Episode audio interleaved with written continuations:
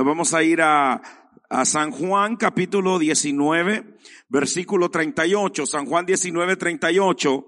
Leemos la palabra de Dios en el nombre del Padre, del Hijo y del Espíritu Santo y dice, y después de todo esto, José de Arimatea, que era discípulo de Jesús, mire lo que me, mire lo que viene ahí, pero secretamente, por medio de los judíos, rogó a Pilato que le permitiese llevar el cuerpo de Jesús y Pilato se lo concedió. Entonces vino y se llevó el cuerpo de Jesús. ¿Oyó eso? Vamos a, a meditar bajo el tema cristianos sin síntomas. Amén. Mire bien, quiero, gloria a Dios, de que usted no se pierda lo que vamos a nosotros a descubrir hoy. Si bien, gloria a Dios, poneme el, el, texto, vive Jesús, si bien dice allí una realidad, dice después de, todo después de todo esto, después de que Jesús fue crucificado, después de que Jesús dijo consumado es, oiga esto, dice José de Arimatea, que era qué dice? Que era qué? Discípulo. ¿De quién? José Arimatea era discípulo de Jesús. Pero, pero, secretamente. Muchos cristianos secretos, ¿va? Ya, ya, ya se le fue el gozo a usted con eso.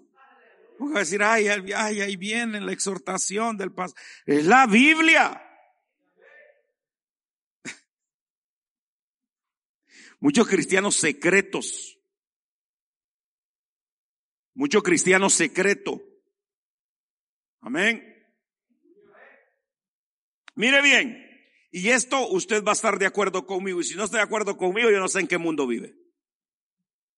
¿Ok? Hoy en día, el término que se usa es unos, yo uno los he escuchado que dicen sintomático o asintomático, dicen otros. La palabra es asintomática. ¿Qué es ese término? Ese término asintomático se ha vuelto común. Es decir, ese término se ha vuelto, hermano, eh, que se oye por todo, por todos lados y en todo el mundo. ¿Qué es eso?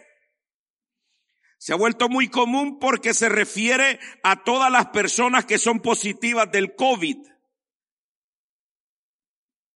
pero que no muestran ningún síntoma de la enfermedad.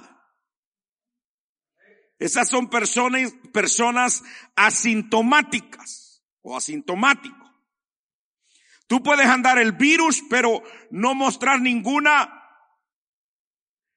es decir, no tenés ningún síntoma, no muestras ningún síntoma de la enfermedad, pero podés contagiar a otros sin tú saberlo. Que andas esa enfermedad.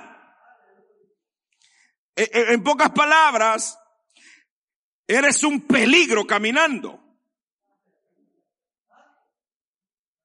Eres un peligro caminando porque puedes contagiar a otra persona porque tú tienes el virus, eres portador del virus, pero no, tenga, no tenés ningún síntoma porque eres asintomático. Es decir, puedes andar entre la multitud, la gente no sabe de que tú eres un portador del virus y los estás contagiando. Pues de eso yo quiero de que traigamos eso, gloria a Dios, a nuestra vida espiritual y no para que andes contagiando del virus, gloria a Dios, sino que te das cuenta como persona gloria a Dios, pueden cargar, gloria a Dios, esa enfermedad, ese virus, hermano, que está, ha, hecho que mucha gente muera, pierda la vida y sin darse cuenta. Pues a mí lo que me dice el versículo que después de todo esto José de Arimatea, que era discípulo de Jesús, pero era secretamente, es decir, este no quería contaminar a los demás de lo verdaderamente bueno. Hay gente que está contaminando a la gente, pero de lo negativo, de aquello que nos sirve, pero Dios quiere que nosotros lo sigamos a Él y no en secretamente, sino que seamos portadores, pero no de un virus, sino portadores de la gloria de Dios, sino portadores de la salvación, sino portadores de las buenas nuevas. Pero ahora es al revés. Ahora nosotros no queremos ser portadores de la, cristianos, cristianos de la secreta. Cristianos de la secreta, hermano. Nada más, ni usted creo que sabe que usted mismo es cristiano. Ni usted creo que usted mismo es cristiano. Se ve en el espejo y dice, ¿será que soy cristiano o no? ¿Será que hoy domingo voy a la iglesia o voy al parque? José era un discípulo, pero José no quería que nadie se diera cuenta de que él era discípulo de Jesús. José lo seguía. José, hermano, gozaba de la palabra que destilaba de la boca del maestro. José, gloria a Dios, era un seguidor de él. Le gustaba, hermano, escucharlo, pero no quería de que nadie se enterara eh, de que él era un seguidor, era un discípulo del maestro, gloria a Dios. José no quería de que los judíos se dieran cuenta de que él también seguía a Jesús y lo seguía en secreto. Se consideraba discípulo, pero lo seguía en secreto. A mí la Biblia me dice de que Dios nos ha llamado a nosotros para que seamos luz y sal en este mundo. Nosotros no podemos hacer como José de Arimatea. Nosotros necesitamos ser portadores que la gente sepa de que le servimos a un Dios real, a un Dios verdadero y que no nos avergonzamos de decir que somos hijos de Dios. Pero hay muchos cristianos que no les gusta esto. Son cristianos de la secreta. Mm. Mire hermano, qué raro cuando yo leí ese versículo y lo había leído varias veces. Pero ahora que, ahora que lo leí dije, bueno, ¿y este de veras qué? ¿Será que en Rocafuerte hay muchos cristianos secretos?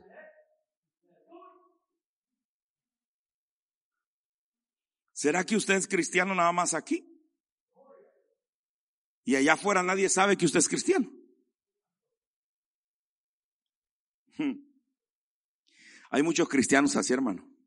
Hay muchos cristianos asintomáticos, sin síntomas, que son cristianos. Hay muchos cristianos, hermano, sin síntomas, como José de Arimatea son cristianos, pero no quiere que nadie lo note. Yo soy cristiano, pero yo no quiero que nadie me note que yo soy cristiano. Pero ¿por qué no queremos de que el mundo se dé cuenta? ¿Cuál es el problema? ¿O cuál es la situación de que no queremos que el mundo se dé cuenta que somos cristianos? Le digo algo que se me viene a la mente así por sinvergüenzas. Porque somos unos sinvergüenzas. Por eso no queremos de que se noten que somos cristianos. Y ese es un peligro, hermano.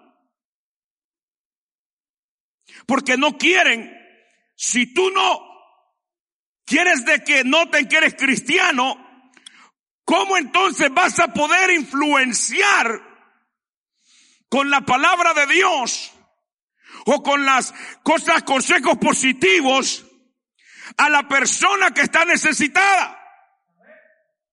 Si, si nosotros no queremos que se note que somos cristianos, ¿Cómo entonces podemos, hermanos, nosotros ayudar a la persona que está en peligro? ¿Cómo nosotros podemos ser influencia a las personas que necesitan de Cristo? ¿Cómo nosotros podemos contagiar a los demás que necesiten salvación? ¿Cómo? Si no queremos nosotros que sepan, no queremos nosotros que se den cuenta, como José en secreto. Hmm. Mire hermano, yo quiero de que usted se agarre bien. Porque ya estamos en el 2021. Y la mayoría de las iglesias de Cristo, el cuerpo de Cristo ha sido flojo y ha sido una iglesia asintomática. Y una iglesia que no ha querido ser influencia, que no ha querido contagiar al mundo entero.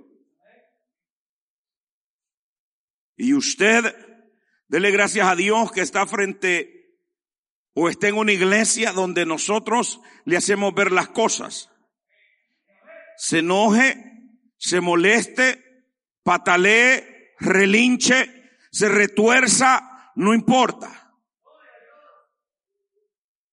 Vamos a tener que decirle de que hay muchos cristianos y si usted cae en esa categoría, pues es tiempo, gloria a Dios, que salga del anonimato.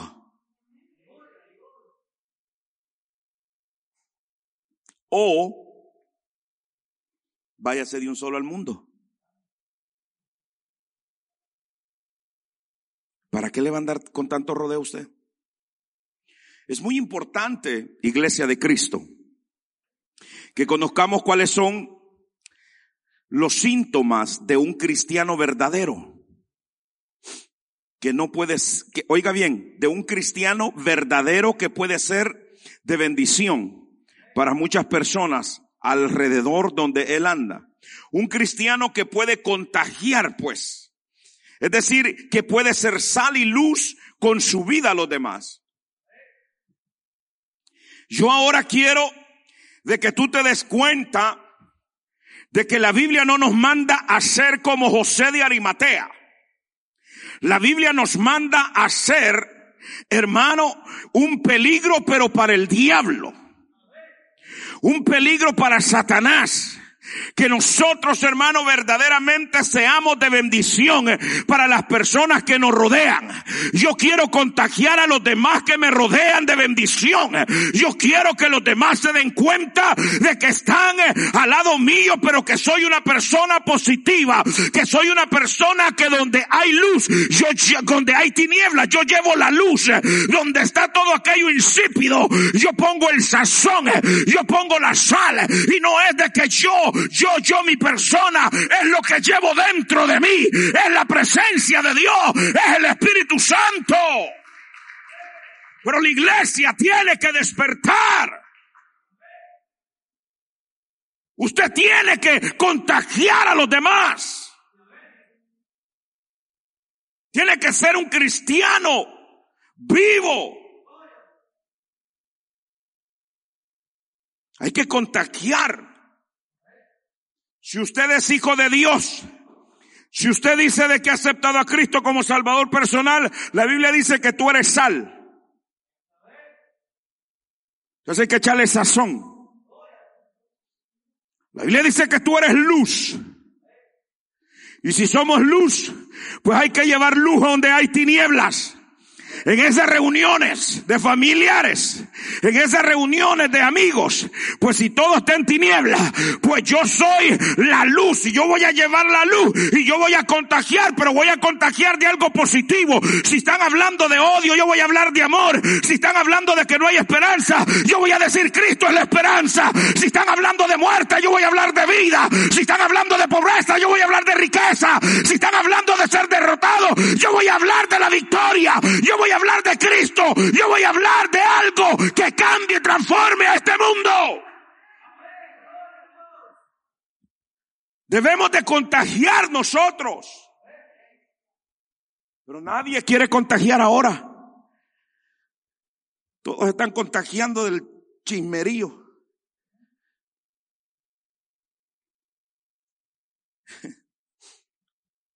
Mire bien, hay que nosotros entender esto. ¿Cómo yo voy a contagiar? Para ser contagiados, para nosotros contagiar, nosotros tenemos que salir del anonimato. ¿Entendió eso? Nosotros no tenemos que ser cristianos sin síntomas, nosotros tenemos que ser cristianos con síntomas. Entonces usted no puede ya ser un cristiano asintomático. Sea asintomático si quiere con esa onda del coronavirus. Pero como cristiano usted ya no puede ser asintomático, sin síntomas, pues. Usted tiene que tener síntomas para poder contagiar al mundo. Así que mi, yo para usted le diría, ya deje de ser cristiano sin síntomas. Sea cristiano con síntomas de Dios, con síntomas de presencia, con síntomas, hermano, de unción. ¿Cómo podemos nosotros, cuál es el primer síntoma que deberíamos de sentir o debemos de sentir para, hermano, gloria a Dios, contagiar a los demás? El primer síntoma que usted tiene que tener en su vida como cristiano es la seguridad de su salvación.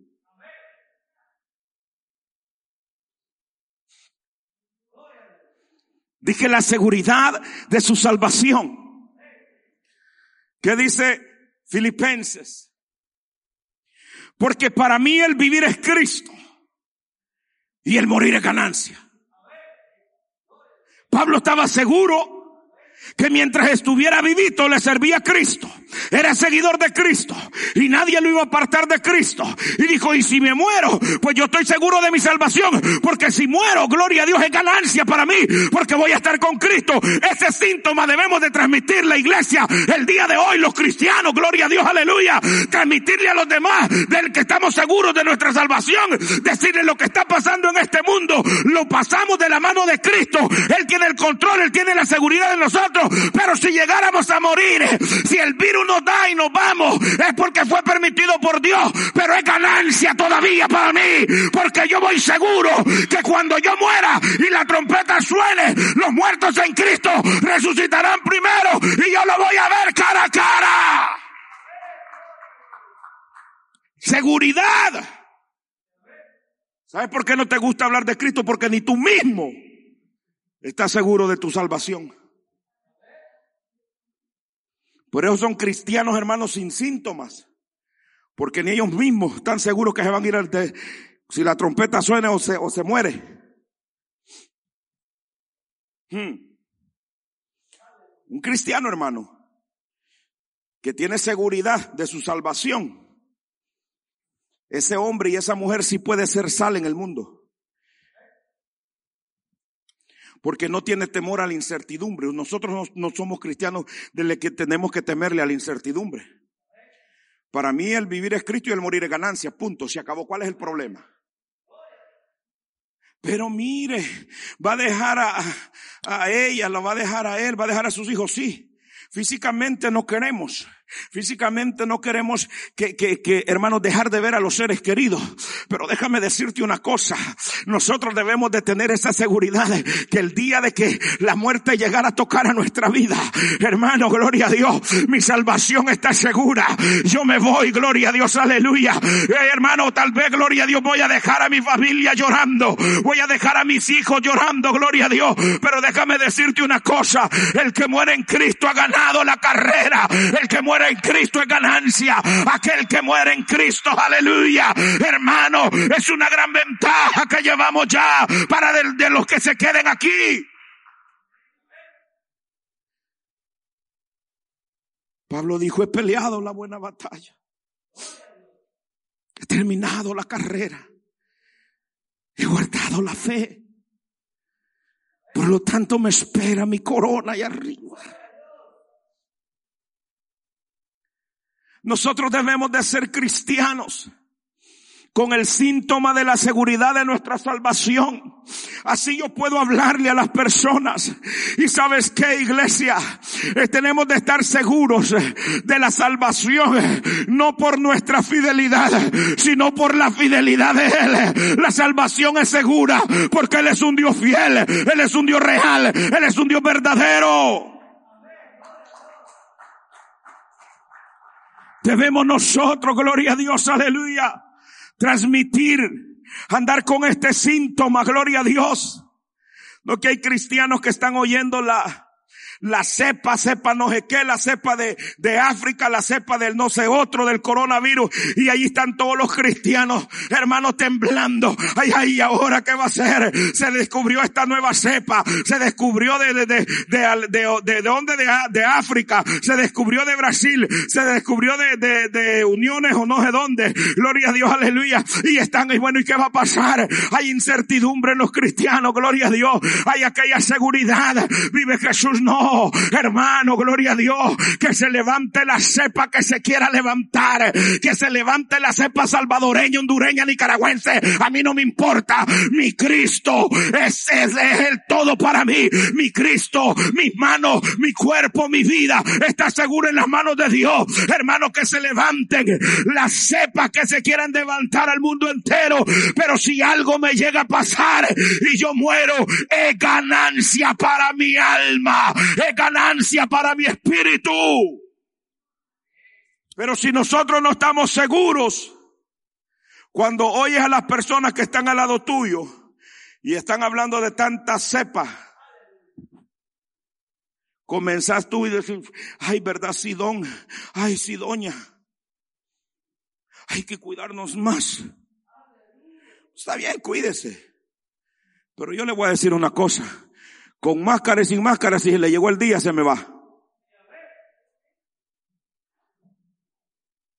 Y en la, y en, en, en, en la caja le vamos a meter todos esos volados de desinfectante que tenía. Eso así es. Cuando te toca, te toca. Hay gasepa o no hay gasepa la bola, que es lo que se van a inventar ya, ¿verdad? Pero nosotros debemos de estar seguros.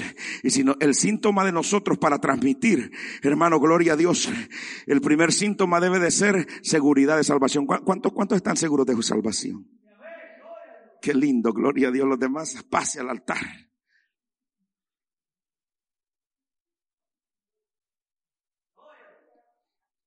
Dije que nosotros debemos de ser cristianos con síntomas, ¿verdad? Para contagiar. No ser como José, como el hermano José. Es de Arimatea, pues no el hermano José de la cámara. Sí, porque lo voltearon a ver, pero yo veo aquí oscuro todo, pero vi que máscara hicieron así.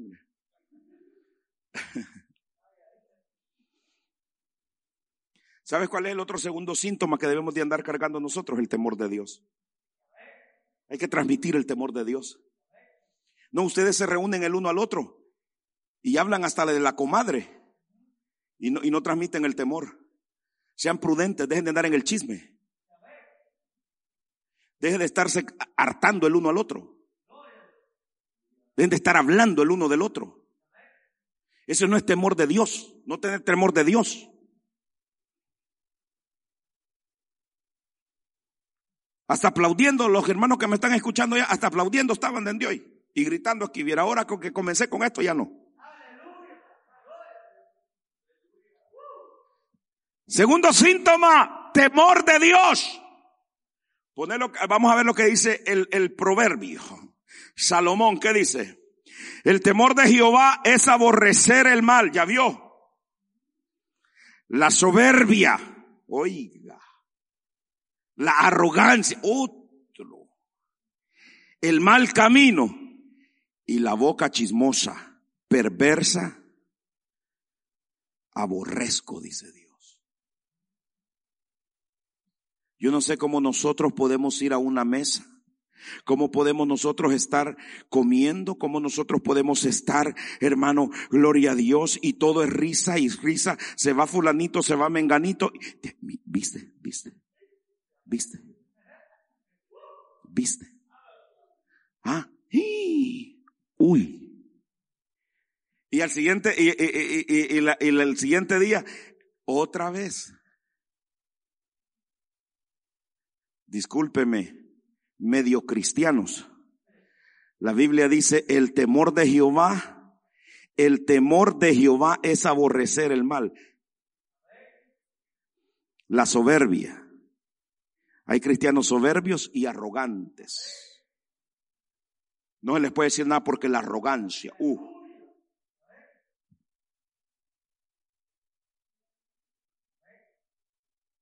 Yo les digo algo y usted me sale con dos y tres. No sea arrogante. Aprenda a sujetarse a las autoridades. El mal camino y la boca perversa, aborrezco. Fíjate. Sigan, sigan en el chicle. El segundo síntoma que nosotros como cristianos, como hijos de Dios, no de la secreta, debemos de hacer es andar con el temor de Dios, es transmitir a los demás. Si tú estás con gente y comienzan a hablar de alguien que no está ahí para defenderse, cállalos, dile, no tenemos por qué hablar de fulanito ni menganito porque él no está aquí. Usted quiere hablar de él, vaya con el pastor, llévelo y dígale, pastor, esto y esto, yo sé de él. Pero el que no tiene el temor de Jehová, se sigue lo mismo.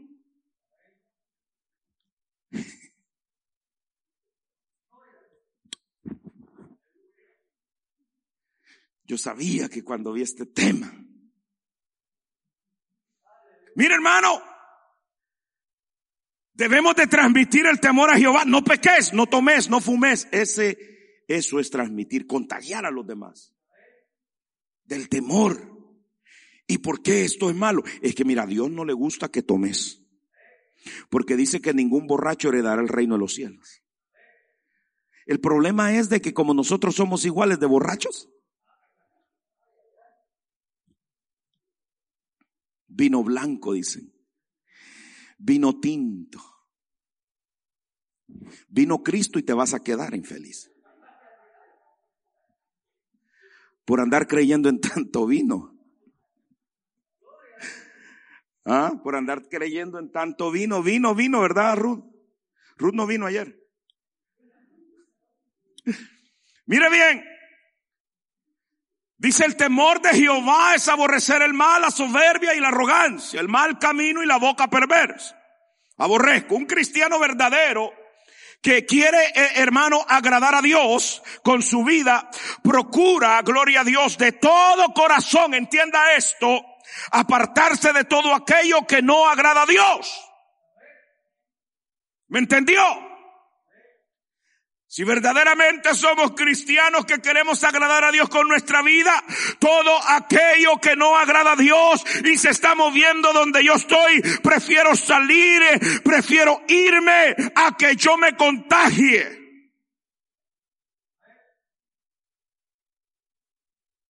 Pero nosotros más nos quedamos y más nos abrazamos.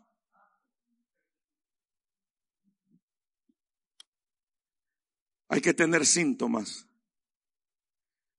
de temor de Dios si somos discípulos de Jesús. Hay que sentirse, hermano, con esos síntomas. Hermano, el celo de Jehová tiene que andar en tu vida. Yo no sé cómo tú puedes estar hablando con personas de que hablan de aquí allá, hermano, con unas grandes palabras, vulgaridades y el cristiano.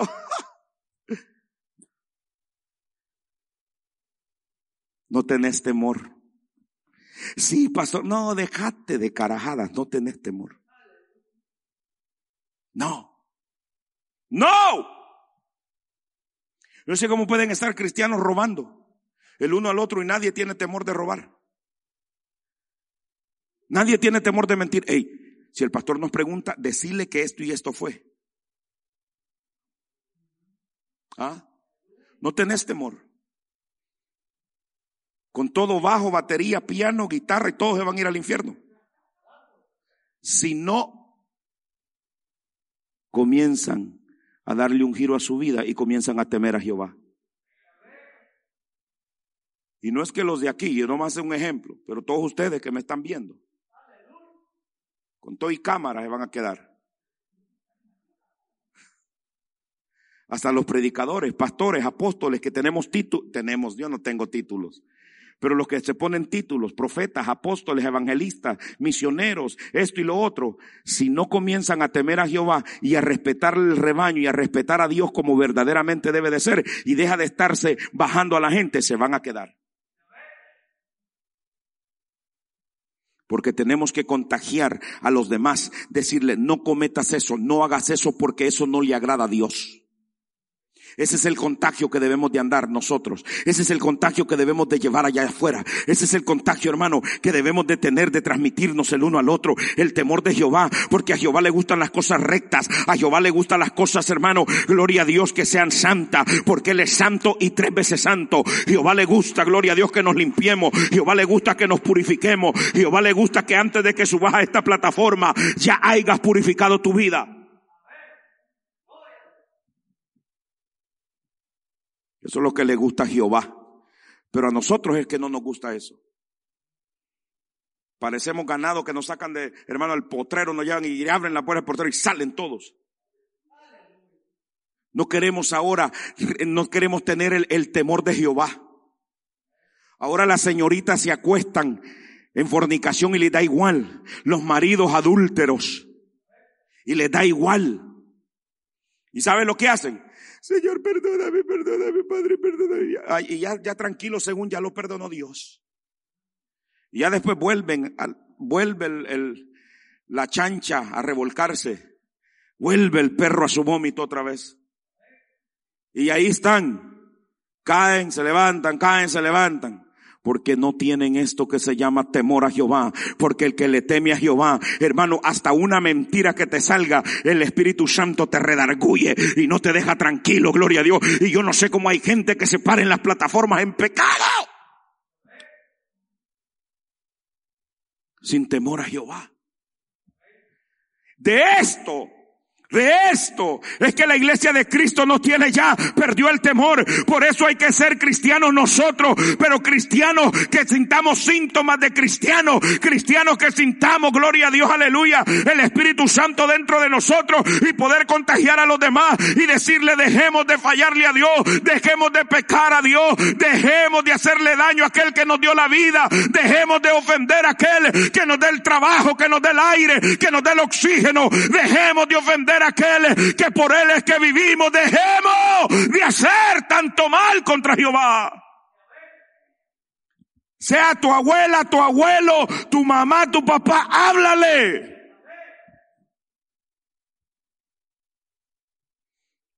Eh, eh, eh, nosotros nos hemos olvidado del temor a Jehová. Si tú te crees hombre sabio, dice Proverbios que el principio de la sabiduría es el temor a Jehová.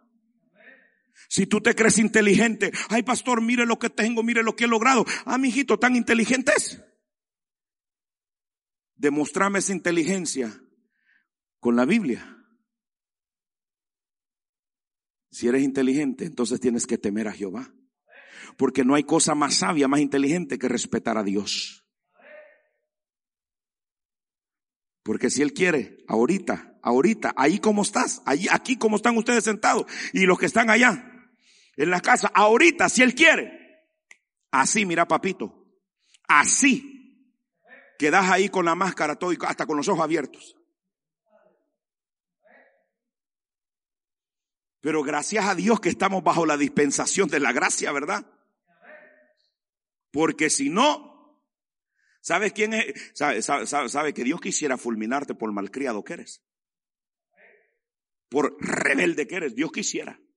Pero ¿sabes quién está intercediendo? Cristo. Y, luego ve, ve, el Padre y dice, wow, es que este le dio su sangre, hombre. Ni yo la di, este la dio. Por lo tanto, Jesucristo, Padre, perdónalo, dejársela pasar. Pero ya lleva 20, mijo. Padre, 21. Y ya llega la 22 y vuelve Jesucristo. ¿Sabe todo por qué? Porque usted no tiene temor a Jehová. Usted habla de, los siervos de Dios, habla de los pastores como que si fueran cualquier cosa. No está hablando de ningún, no está hablando de, de Trump cuando habla de mí. A Trump despellejelo, hágalo como quiera, pero a su siervo, al siervo de Cristo, al ungido de Dios, que Dios pone, que Dios llama, a ellos respete. Usted me ve que yo, yo bromeo, que yo me llevo con usted y yo soy nice con usted y todo, pero eso no quiere decir de que usted no me tiene que respetar. Que usted me va a llevar por los pies como usted quiere su abuela. Eso no es así. Si teme a Dios, tiene que temer también a los que Dios llama y Dios pone sobre usted. De Trump habla el que quiere últimamente. Tercer síntoma que debemos de nosotros, hermano, transmitir. Si usted es un buen discípulo, pues, si usted no es de la, de la, de la secreta, usted tiene que tener este síntoma. Y este síntoma me encantó, fíjense. Ponerle segunda de reyes, tal vez ellos lo pueden ver así.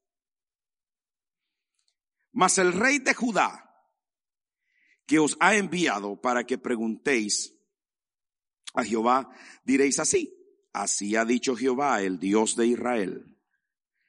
Por cuanto oíste las palabras del libro y tu corazón se enerteció y te humillaste delante de Jehová, cuando oíste lo que yo he pronunciado contra este lugar y contra sus moradores, que vendrán a ser asolados y malditos y rasgaste tus vestidos y lloraste en mi presencia, también yo te he oído, dice Jehová.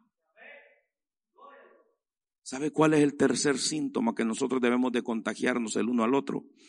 Contagiarlo de un corazón dócil a la palabra de Dios, a la presencia de Dios. No se cierre si usted es un verdadero cristiano que quiere ser influencia a los demás, usted tiene que tener un corazón dócil, un corazón suave a la, a la palabra de Dios, hermano. Mire lo que este hombre, gloria a Dios, aleluya. Lo que hemos leído, hermano, en esos versículos, el rey Josías al escuchar la palabra. Dice que, hermano, eh, mira lo que dice que se enerteció. En pocas palabras, se le doblegó el corazón, se le puso dócil el corazón y se humilló ante la presencia de Dios por lo que él había escuchado. Nosotros, hermanos, los hijos de Dios ahora, hermano, es raro ver a un cristiano llorar, es raro ver a un cristiano derramar lágrimas, es raro ver a un cristiano, hermano, gozarse en la palabra, es raro ver a un cristiano que la palabra lo conmueve y su corazón, gloria a Dios, se vuelva blandito y comience a gritar y se pare y diga, gracias Señor porque has hablado a mi vida. Gracias Señor. No, hermano, ahora la iglesia no lo, ahora la iglesia no quiere un corazón dócil. Ahora la iglesia se ha vuelto, gloria a Dios, como roca. Un corazón de roca, gloria a Dios, aleluya. La iglesia ahora no se quiere humillar a la palabra de Dios. La iglesia ahora no se quiere humillar a la presencia de Dios. Pueden estar cayendo, hermano, gloria a Dios, gente alrededor de ellos. Vive Jesús humillado de rodillas porque hay una gloria y una presencia pero están aquellos de corazón duro, que están, gloria a Dios, nada más viendo, que están nada más observando, gloria a Dios, aleluya. Cierran los ojos, pero cierran los ojos nada más para no estar viendo, gloria a Dios, para que los demás vean de que ellos están en algo. Pero la persona que está verdaderamente conectada con Dios, el corazón se le vuelve chiquito, el corazón comienza a palpitar, el corazón comienza a humillarse y no queda otra más que doblar la rodilla y tirarnos delante de la presencia de Dios decirle, Señor, gracias porque me has hecho de corazón dócil para tu presencia. Pero este, este tercer síntoma, hermano, vaya, mire, mire al que está sentado al lado suyo. Mírelo. Y si es su esposo y su esposa, mírela bien.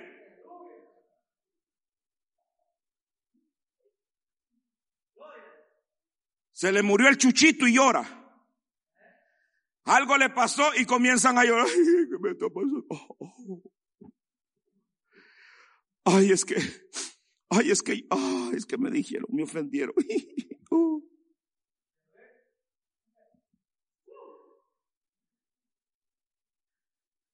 ¿Cae la gloria de Dios?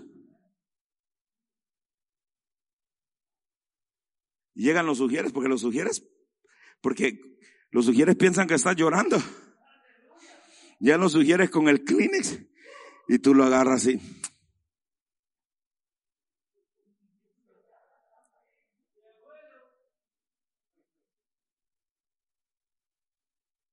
Pero, ¿cuántos han llorado cuando han hablado de ustedes en los problemas y todo? Va que son, ahí se convierten en los vasos frágiles todos. Son dóciles todos.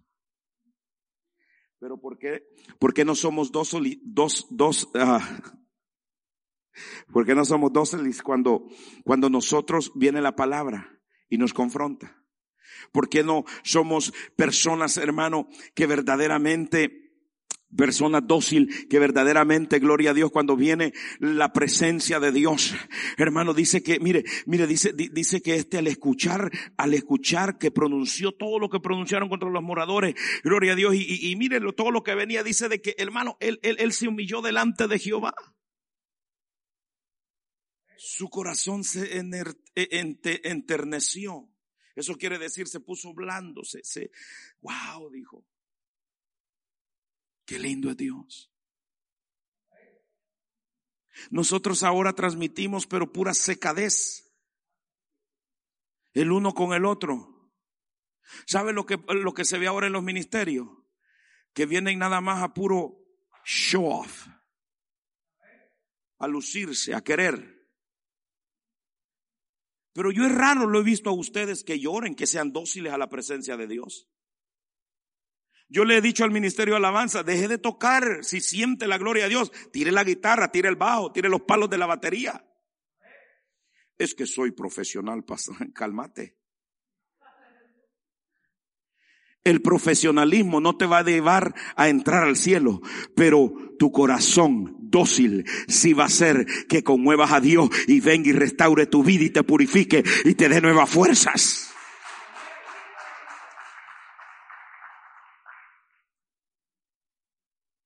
Yo le estoy predicando lo que la Biblia dice y lo que Dios quiere que escuchemos ahora.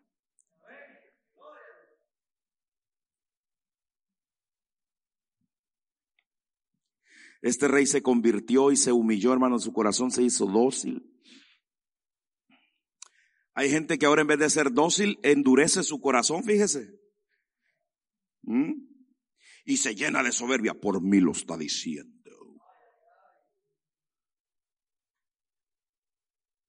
Oigan, el día de que usted vaya a una iglesia, si se llega a ir de esta por, por caprichoso, y vaya a otra iglesia y el pastor hable y predique, por usted también lo está diciendo, los pastores predicamos a la iglesia. ¿Qué quiere que prediquemos a los aires?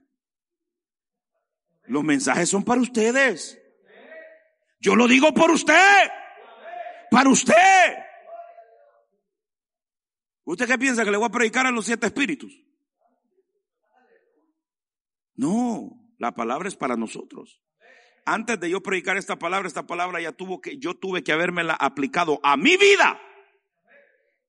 Yo no puedo venirle a hablar a ustedes que tengo un corazón dócil y se humilla la presencia de Dios si usted nunca ha visto a este pastor tirado en el suelo llorando ante la presencia de Dios, porque sería un hipócrita y un falso yo.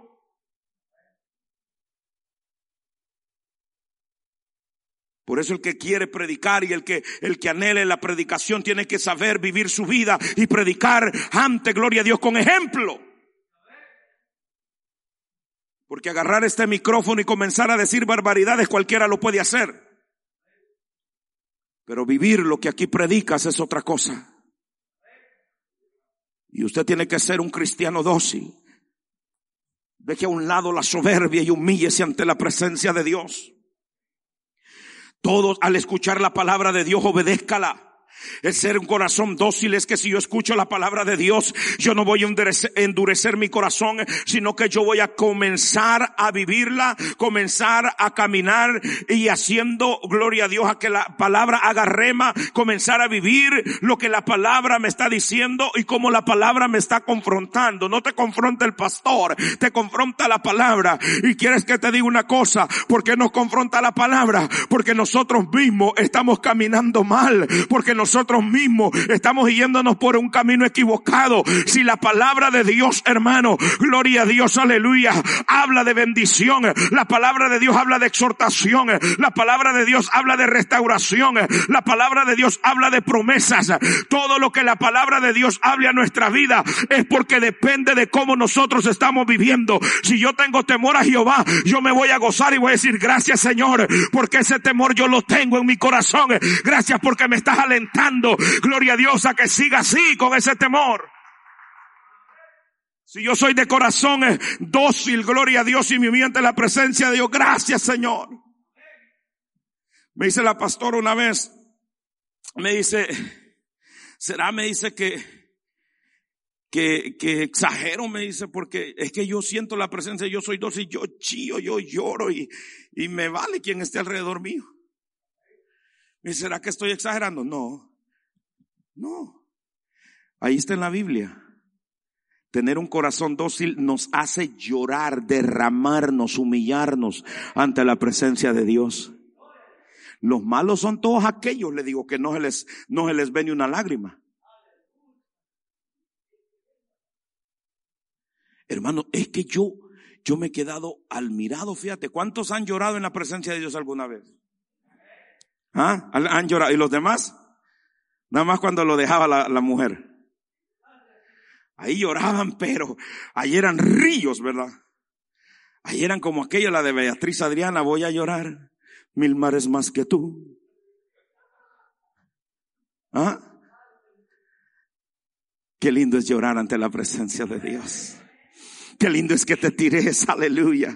Y mira, y te olvides de todo. Hermano, aunque los sugieres hayan limpiado, no hayan limpiado bien, tirate, humillate ante la presencia de Dios, aleluya. Porque no lo estás haciendo para el hombre, lo estás haciendo para el rey de reyes y señor de señores, aleluya. Qué lindo es tener un corazón dócil ante la palabra, ante la presencia de Dios, porque eso nos lleva de nivel, eso nos lleva a escalar a otro nivel, eso nos lleva de triunfo en triunfo, de poder en poder y de victoria en victoria. Pero hay que tener, hermano, este síntoma para transmitirlo a todos aquellos que no son dóciles. Hay que hacerlo. Hay que transmitir, hermano. Vive Jesús. Hay gente que transmite otras cosas, no transmita eso, hermano. Cuarto para ir terminando, porque como que a usted no mucho le ha gustado esto. Es que, pastor, a mí siempre me gustó ser, tener una profesión así como detective o como narco, que, que, no, no de los que tiran, ¿verdad?, el narcotraficante, sino de los que trabajan en la, en, la policía, de los narcs, de, de, esos que andás, ¿verdad?, de, de, eh, eres, eres este, ¿cómo le llaman? Eh, ah, ah, no, eh, sí, sí, pero hay un undercover, ¿cómo se dicen en, encubierto, policía encubierto? ¿Verdad? y, y, y, cuántos han querido, quisieron hacer eso, seguir esa carrera así? Cuando estaban chiquitos. Y como no lo pudieron hacer porque eran bien burros, va para el estudio. Ahora se han convertido en cristianos undercover cristianos hermano de la encubierta, pero Cristo te ama tanto que te está sacando del anonimato y te está diciendo yo necesito que comences a transmitir el plan de salvación, yo necesito que comences a hablar, a decirle a la gente que Cristo pronto viene. Salí de la secreta. Cuarto síntoma, hermano, que debemos nosotros sentir si verdaderamente somos discípulos del Señor es un deseo sincero de servir al Señor, de ser útil para el reino de Dios. ¿Oyó eso? Se lo voy a volver a explicar su cuarto síntoma para transmitirlo. Deseo sincero de servir al Señor, de ser útil para el reino de Dios. Isaías, lo vimos ayer este versículo, pero mire, aquí cabe también. Después oí la voz del Señor que decía, ¿a quién, a quién enviaré? ¿Y quién irá por nosotros? Entonces respondí yo, respondí yo, envíame a mí. Qué lindo. El verdadero cristiano, hermano, quiere ser útil para el Señor. El verdadero cristiano quiere servir, no quiere estar escondido. Su pregunta ya no tiene que ser, hermano, es ahí. Su pregunta tiene que ser, ¿qué me van a dar? Su pregunta ya no tiene que ser, perdón, ¿qué me van a dar? ¿Qué me pueden, qué pueden hacer por mí? Sino que su pregunta de hoy en adelante, porque todos preguntan, pastor, ¿y, y, ¿y qué me puede dar usted? ¿O en qué me pueden ayudar? Hay muchos cristianos así. Pero nuestra pregunta tiene que cambiar. ¿Entendió? ¿Qué puedo yo hacer? ¿Cuántos de nosotros hemos preguntado a nuestros líderes, ¿qué puedo hacer en la obra del Señor? ¿En qué puedo servir, hermano? Dígame. ¿En qué puedo servir? Es raro. Es raro encontrar gente así, hermano.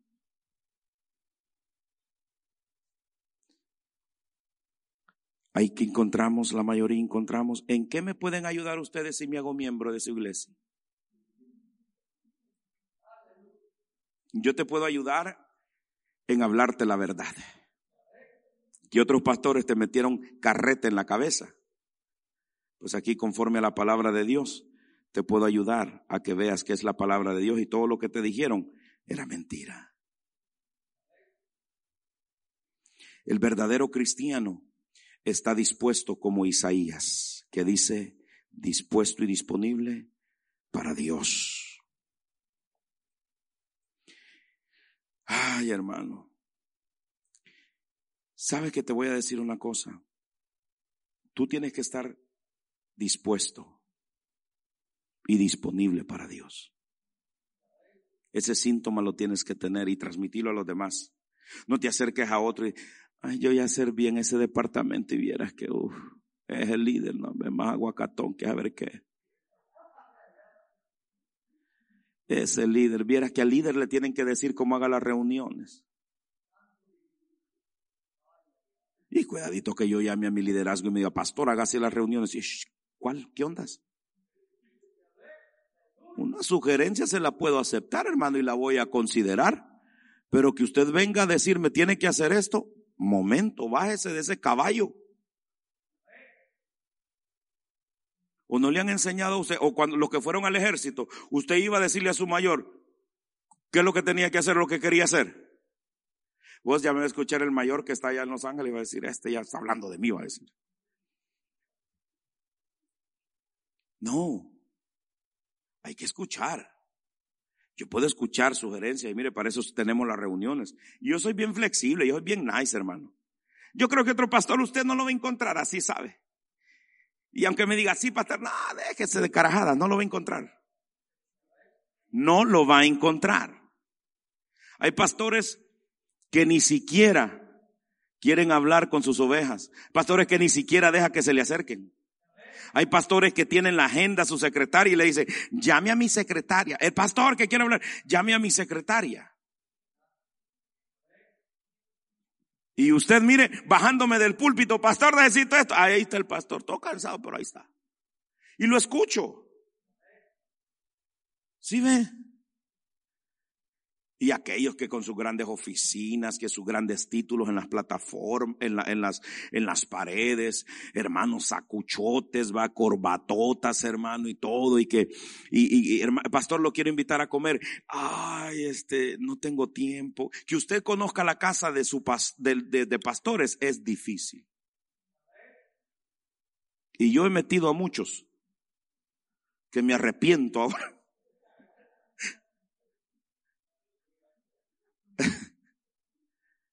Pero sigamos, hermano. Pero no voy a encontrar otro. El día que Dios me llame a su presencia o yo, o yo me vaya, usted no va a encontrar. Ahí me va a dar, pastor, regrese. Nada, ahora sí te voy a poner salario, papito. Si quieres que regrese. Mire, nosotros debemos de estar dispuestos y disponibles para servir a Dios. Mire, ahora yo quiero que entienda estas dos palabras, dispuesto y disponible. ¿Ok? Basado a Isaías. Ahora bien, tenemos que reconocer, hermano, que hay muchos cristianos y abundan los cristianos que están dispuestos. Abundan los cristianos que están dispuestos a servirle a Dios, a servir en una, en, un oficio o a servir en una, eh, en un ministerio dentro de la iglesia. Ahí abundan, están dispuestos. Pero pocos están disponibles.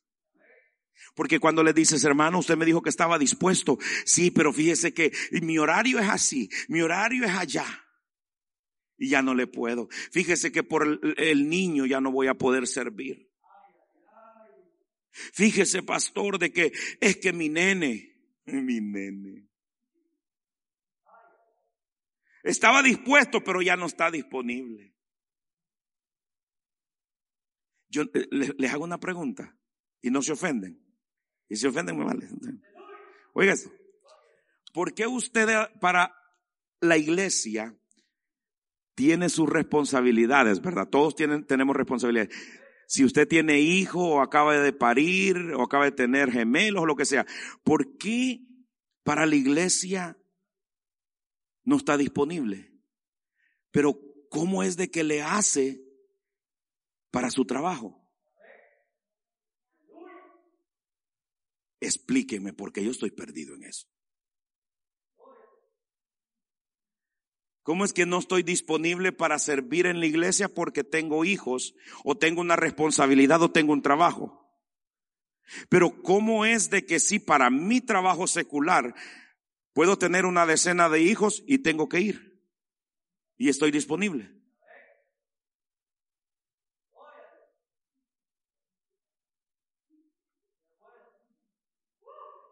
¿Será que yo, yo, yo soy mal vos? ¿Será que yo soy mal? ¿No, no, no has oído tú gente así? Que pone excusas. Pero para el trabajo allá sí, sí tenemos todo el tiempo del mundo. Pero para el servicio de Dios no estamos disponibles. Pero si escucha de que dice, pastor, yo estoy dispuesto a servir en su obra. Y qué bueno que no es mi obra, es la obra de Dios, porque si fuera mi obra, entonces quedarías mal conmigo. Pero como no es mi obra, es la obra de Dios, quedas mal con Dios. No, es que esto está tremendo. Ay, Isaías, ¿y ayer por qué no me revelaste esto? Si ¿Sí, me está entendiendo? Ya voy a terminar para que nos vayamos gozosos a comer la actividad, hermano. Porque eso está rico. Rico. Pero ¿por qué está disponible para lo demás y para Dios no, pues? ¿Y sabe lo que pasa? Que andamos transmitiendo la negatividad. No, mira, el pastor te tiene que entender. Es que yo entiendo a todos. Yo nunca he dejado de entender. Yo entiendo, hermano. Si quien no entiende y no me entiendo soy yo mismo, ¿cómo es que lo entiendo a usted? Sí, se enredó. Yo soy el que no me entiendo, ¿cómo es que lo entiendo a usted? Es que el pastor tiene que entender. Tú eres un hombre de negocios. Tú eres una mujer de negocios. Tú eres una ama de casa. Ni cocina la vieja y ama de casa, le dicen.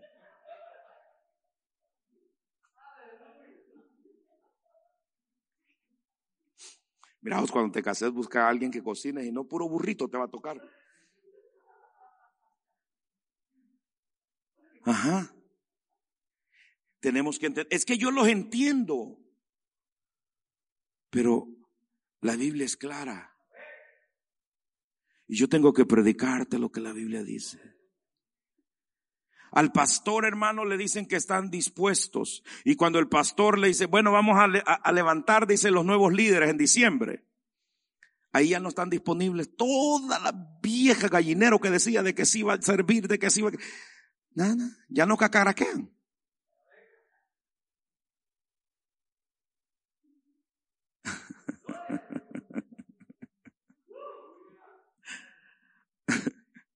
Y yo, yo que no quería venir ahora a la iglesia. Es que no iba a estar disponible iglesia. ¿Cómo, cómo es las cosas, va? Cómo nosotros, yo me río hermano porque de, risa y risa Dios nos está pegando. A todo, aquí se va todo, de, la plataforma para abajo. No crea de que yo soy especial, de que Dios a mí, a mí me exhorta Dios. Yo he llorado ante la presencia de Dios pidiéndole perdón. Cuando me ha redarguido el espíritu por algo. Yo he llorado. Es que para yo estar aquí predicarle a usted yo tengo que vivir la palabra. No soy perfecto, pero cada día quiero esforzarme. Quinto síntoma y termino y nos vamos. Para nosotros, hermano, ser cristianos, verdaderamente hijos de Dios y discípulos, tenemos que tener este quinto síntoma y es una vida de fe. Nosotros no podemos ser verdaderos cristianos si no tenemos una vida de fe. ¿Qué dice segunda? Creo que te dije. Segunda Corintios 5, 7 dice, ¿qué dice?